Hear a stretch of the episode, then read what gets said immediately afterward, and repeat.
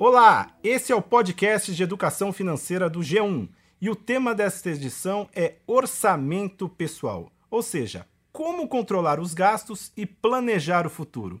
Quem está aqui comigo mais uma vez é ela, Thaís Laporta. Olá, pessoal. Então, gente, orçamento pessoal é algo que pode parecer, na verdade, muito simples, né? Na teoria, basta não gastar mais do que se ganha, viver com, aprender a viver com o que se tem e reservar alguma quantia para o investimento. O problema é que os números mostram que são muitos os que não conseguem manter as finanças pessoais em dia e sequer conseguir pagar as contas no final do mês, né?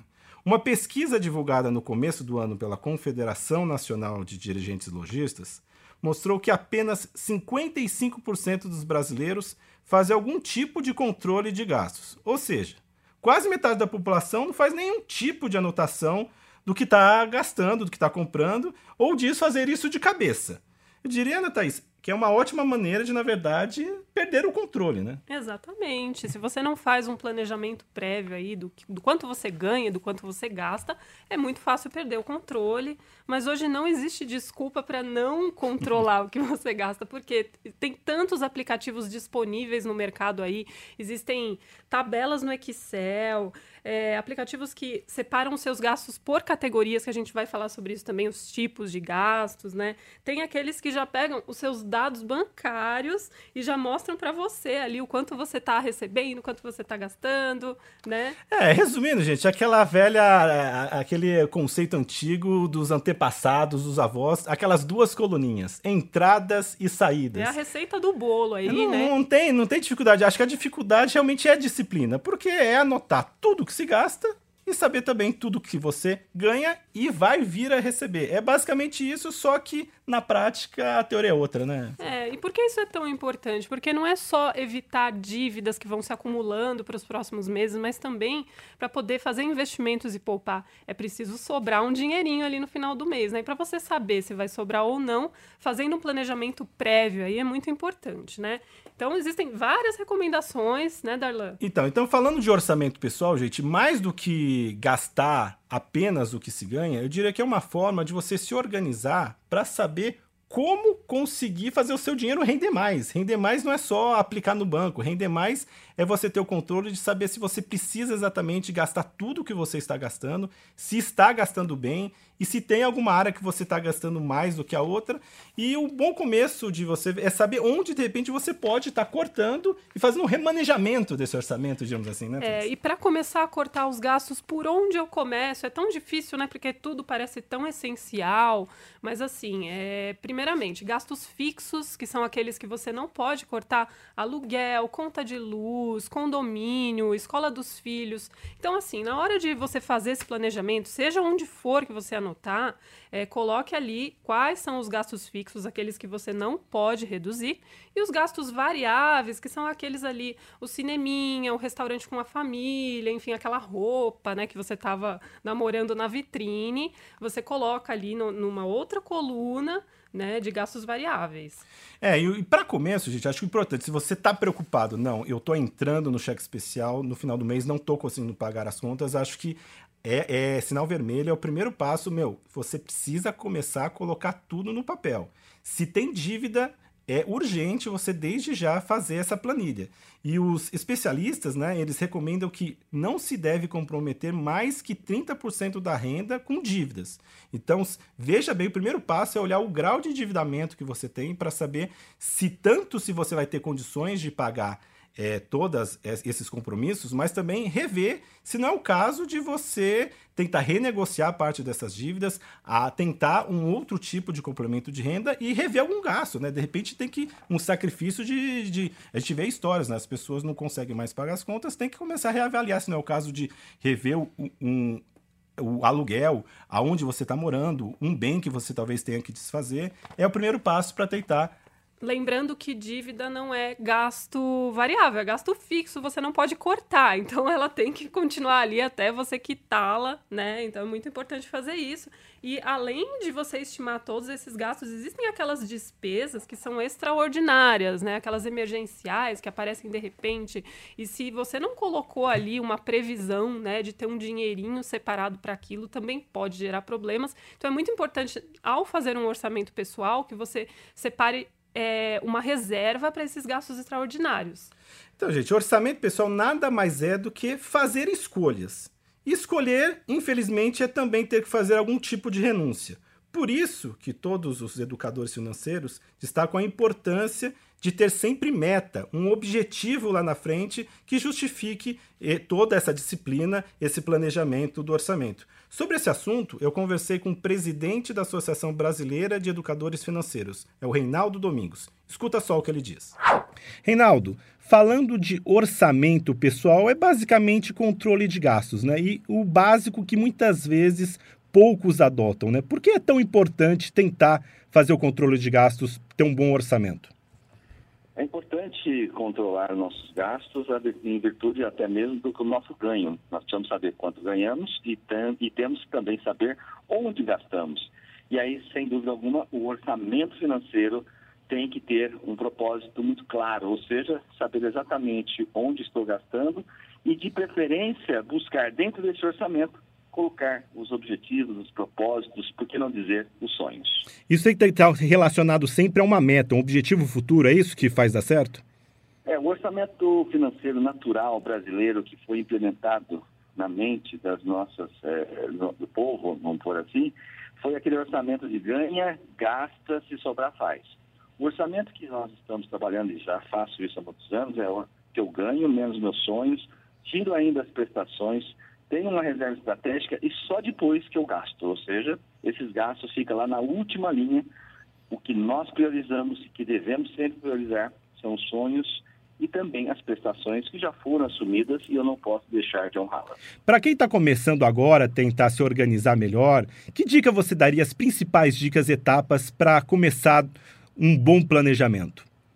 O primeiro deles é saber o que você quer realizar nos próximos anos estou falando de curto, médio e longo prazo. Saber quanto custa, quanto vai querer guardar, de onde vai tirar, para que tenha exatamente a, noção clara do que realmente quer fazer. Sabedor que eu quero, é preciso fazer um diagnóstico, saber para onde está indo meu dinheiro, fazer por 30 dias, para encontrar qual caminho que esse dinheiro mensalmente está tomando. E aí, reduzir os excessos, que somam mais de 30% nas famílias brasileiras.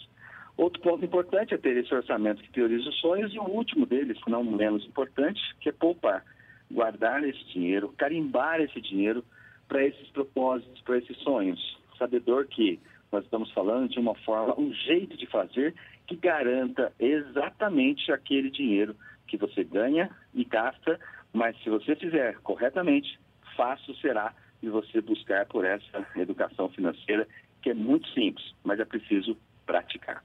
E as principais vantagens disso é o preparo para a vida, é isso, Reinaldo?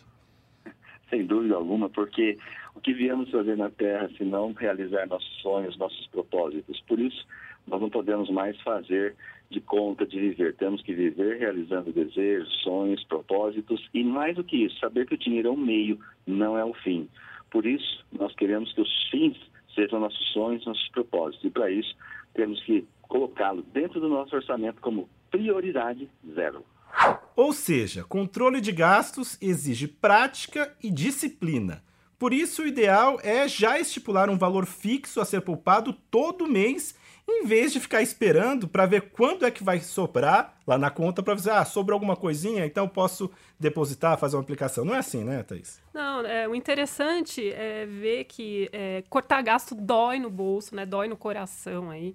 Mas quando você consegue se planejar e também estipular objetivos aí de médio, longo prazo, isso acaba é, virando uma recompensa também, né? Pelo, pelo fato de você planejar o seu orçamento. Então, é, sei lá, o sonho de comprar a casa própria, trocar de carro, enfim, fazer uma viagem para o exterior, tudo isso pode estar dentro dessa sua planilhinha aí do, do, do seu orçamento, né?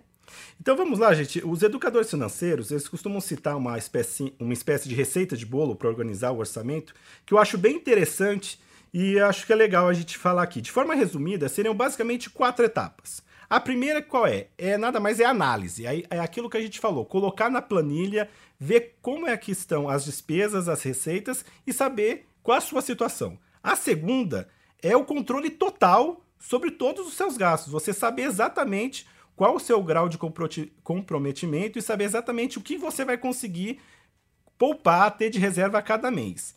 E, claro, com esse controle, você aprender a viver, se possível, com menos do que você ganha para poder ter o que poupar, onde investir. A terceira é o que a gente falou aqui da definição de metas. Estabelecer qual é o seu objetivo de médio e longo prazo que justifique toda essa disciplina e esse esforço para você lá na frente conseguir um retorno, um benefício melhor. E a quarta, só então seria a aplicação financeira em investimentos mais rentáveis do que poupança, do que deixar na conta corrente, você começar a pensar ter um retorno financeiro melhor com o seu dinheiro. É, isso também implica em você evitar gastar antes de receber essa sua renda, né? O famoso cartão de crédito que antecipa as compras né, do pagamento do mês seguinte, né? Se você perder o controle sobre esses gastos, é muito possível que isso vire uma bola de neve, né? Eu acho que esse cuidado é redobrado, Darlan, para quem é profissional autônomo, por exemplo, que não tem uma renda fixa, né? Que tem é, é, ganhos variados aí, isso é mais importante ainda. Aí a gente reforça reforça a necessidade de é, sempre colocar na planilha ou usar os aplicativos aí, o que for do, do melhor perfil para você, né? Para estar tá sempre acompanhando aí o que entra e o que sai. Gente, como não custa nada lembrar e sempre relembrar os bons exemplos, as boas práticas, vamos então para algumas dicas de finanças pessoais para colocar esse orçamento em dia? Vamos lá. Ó, eu começaria com uma dica que seria a seguinte, ó, só assuma uma dívida que você tenha certeza que conseguirá pagar.